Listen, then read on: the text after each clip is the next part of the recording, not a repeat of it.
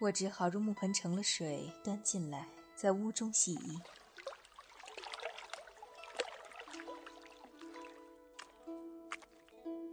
从小到大，生前死后，我何尝洗过一件半件衣衫？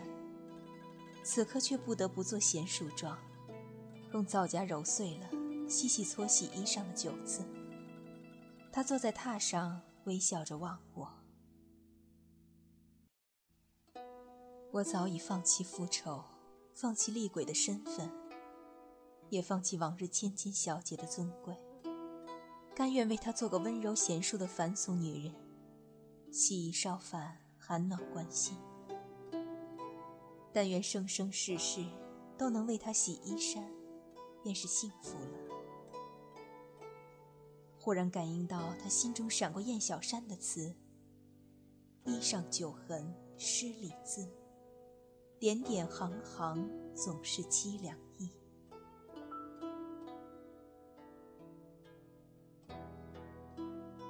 抬头望他，他也正看我。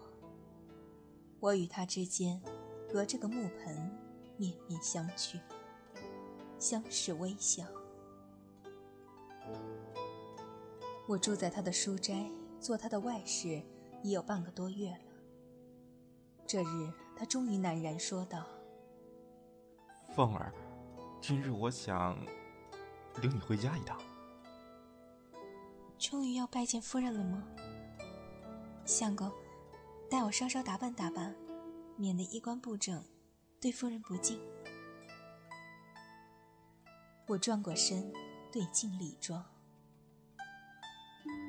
每当他不在，我便去个空子，脱下人皮。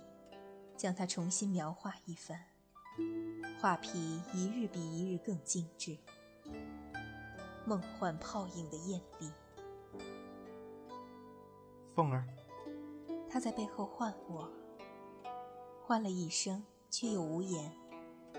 我从镜中看到他的脸色微红，其实无需用眼睛看，我早感觉到他心中七上八落。尴尬羞赧，酸甜苦辣，百感交集。每个夹在两个女人中间的男人，都是这样的吗？一面理妆，不禁揣摩：他在我面前如此，在他夫人的面前却又如何？拜见夫人，他的妻室，一个寻常秀才的娘子。却将要成为我无法逾越的高山仰止了。他会容得下我吗？只为一念缠绵，甘为妾应，我胸中已是五味翻腾。一时装逼，挽了个惊鸿髻，斜斜插一只朱凤钗，两个绿玉坠子在耳上打着秋千，身穿宝蓝缎心天蓝滚边的小袄。玄色洒绣的裙子，明丽妩媚的一身装束。我自知今日我是着意打扮了一番的，论起缘由却也说不清，只觉今日必须用心修饰自己。烂经自是犹未满足，又取过胭脂纸向唇上轻氤。如此费心的装束，我是为了给夫人看，还是为了？给相公看，拈着胭脂坐在镜前，看着自己的生前容颜，竟是痴了过去。依稀似有漫天烟雨，粉一般的洒下来。他请走我手中的胭脂，你已经够美了，无需再打扮。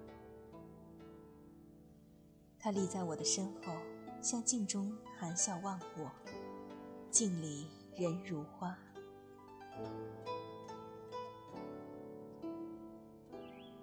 他是一名寻常书生，家在太原城内的一进小院之中。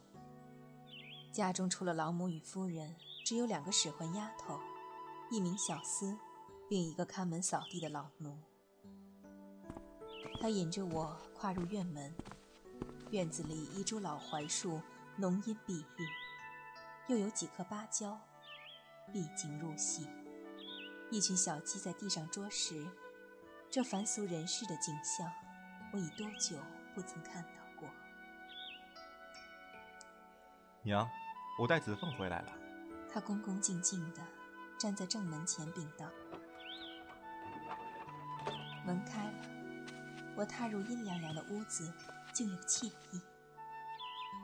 炫色绣花鞋一步步在青石板的方格地上移动。妾身拜见老太太。向着八仙桌旁坐着的老人家盈盈拜将下去。